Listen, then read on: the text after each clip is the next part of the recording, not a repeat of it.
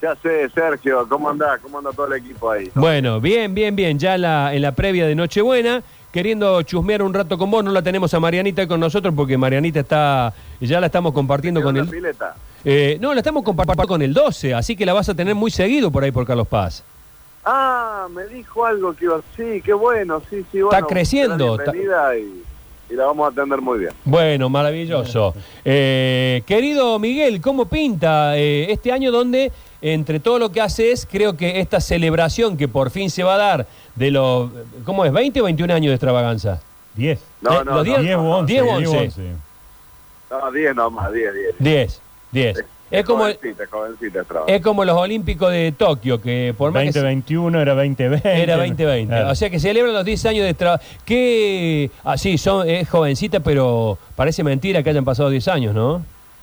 Sí, sí, la verdad que sí, pasaron muy rápido, pasaron muchas cosas en estos 10 años para todos los que, los que conformamos el mundo de, de este semejante show que tantas alegrías nos dio, que tantas preocupaciones también en muchos momentos, porque es un show arriesgado, donde se conjuga la acrobacia fuerte con el agua, con, este, con, con la necesidad de, de vender muchos tickets por el por el, el costo que tiene, no es un show costosísimo. Claro. Entonces, bueno, toda esa adrenalina que te mantiene atento y te mantiene concentrado para poder este poder llevar a cabo semejante semejante espectáculo. Y bueno, y este año ya estamos a un día del debut porque mañana es el gran debut con con, con localidades prácticamente agotadas. Y, y bueno, contento, digo, ahora disfrutando hasta que hasta que arranquemos y después poner todo en piloto automático y darle para adelante. Como corresponde, con un tipo con la experiencia que tenés vos, eh, estaba muy contenta, lo tuve de invitada en un programa a Lucila Juárez, que está muy contenta. Es una de las canciones más bonitas de que escuché en Carlos Paz, La Fuerza del Agua. Qué, qué, qué contenido, qué linda canción esa. eh, la- eh, ¿Lo identifica a extravaganza? Fernandito Vila, Fernandito Vila, su, su, este, su compositor, este, es un genio, un arreglador musical increíble, y bueno, y con la voz de, Lucila, y la voz de, de- de- esa, esa voz divina que tiene tan dulce, tan arriba, y bueno, este, y, y es nuestra, porque Claro. Eligió Córdoba y Carlos Paz para para que- para venirse a vivir y se trajo su familia, ella se hizo cordobesa y acá la tenemos. Eh, bueno, eh, ¿qué, qué características va a tener extravaganza? Después hablamos de los otros shows. ¿Qué características va a tener extravaganza? ¿Es la réplica del de 10 años atrás? ¿Va a tener alguna, alguna cosita? Sí, sí, sí, tiene cosas, cosas nuevas, muy nuevas, muy novedosas, muy sorpresivas y sorprendentes. Este, eh, el humor es increíble, el- eh, la música, bueno, y, la- y la- los, elementos tecnológicos que hemos aplicado en, en lo que es sonido 7.1, en lo que es este, este bueno, toda, toda la tecnología de vuelos, toda la tecnología que en- en 10 años fueron cambiando un montón de cosas, fueron mejorando para poder meterle y, Fabio, viste, que no, no, no deja ni, no, no deja nada afuera ni nada librado al azar, así que este, la, la verdad que estamos, estamos muy contentos con el resultado. Ahora en un rato se hace una pasada general y ya estamos para, para arrancar, para arrancar mañana. Qué bien, qué bien. Me gusta esa seguridad, esos nervios que siempre existen. Vos tenés que dar, sos el técnico del equipo, vos tenés que dar confianza, fuerza. Aparte, has recorrido un largo camino, eh, Miguel. ¿Qué, otro, ¿Qué otros espectáculos tenés? Te cuento si quieres rápidamente, Sergio, acá en el Luxor tenemos, bueno, extravaganza que va de miércoles a domingo con doble funciones todos los días. Luego lunes y martes lo tenemos al oficial Gordillo, con, con, su gran humor y bueno, su cuerpo de baile, con también algunas, algunas cosas de tecnología que hemos agregado en este show. Los lunes y martes, después de Gordillo, tengo todos los recitales y musicales. Arrancando por la Berizo, que va a estar cinco funciones en todo el verano. La Conga, que va a estar cuatro veces en todo el verano. Los Tequis dos veces. Ángela Leiva, que se acaba de sumar a la grilla, va a estar una vez. Y este Destino San Javier, que va a estar una vez también. Siempre, lunes y martes, después de Gordillo. De ahí saltamos al Teatro Libertad, que está acá a, media cuadra del Luxor. Este, el Teatro Libertad va, va a estar la Pailoneta, el Flaco Pailo, de jueves a domingo, con este con, con la bicha, con el Flaco, con su gran elenco. Los lunes y martes va a estar QB4, con los 25 años de QB4. los miércoles va a haber una gran comedia cordobesa del Teatro Independiente de Córdoba Capital que se llama ¿Y quién nos manda a hacer teatro?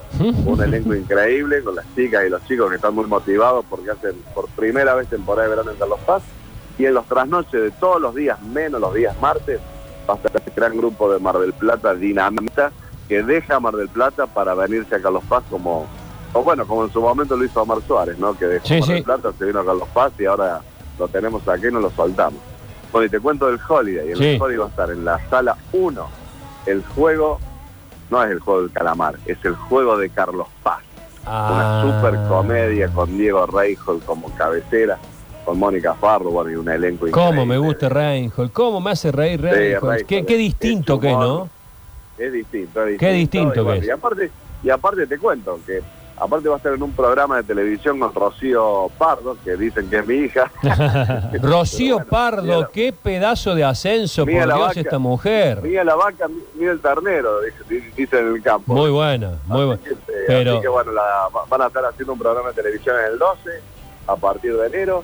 Y bueno, te sigo contando de, de lo que es el Holiday. Los días que descanse el juego de, de Carlos Paz, que va de jueves a domingo, lo voy a tener al Negro Álvarez todos los miércoles, la voy a tener a Marta Red, voy a tener el grupo de folclore Los Patricios, voy a tener tributo a Queen, tributo a Sandro, la Vie Piazzolla, el homenaje a Piazzolla que le hice la Vie con su grupo de baile y su orquesta, y otras cositas más que estoy terminando de programar.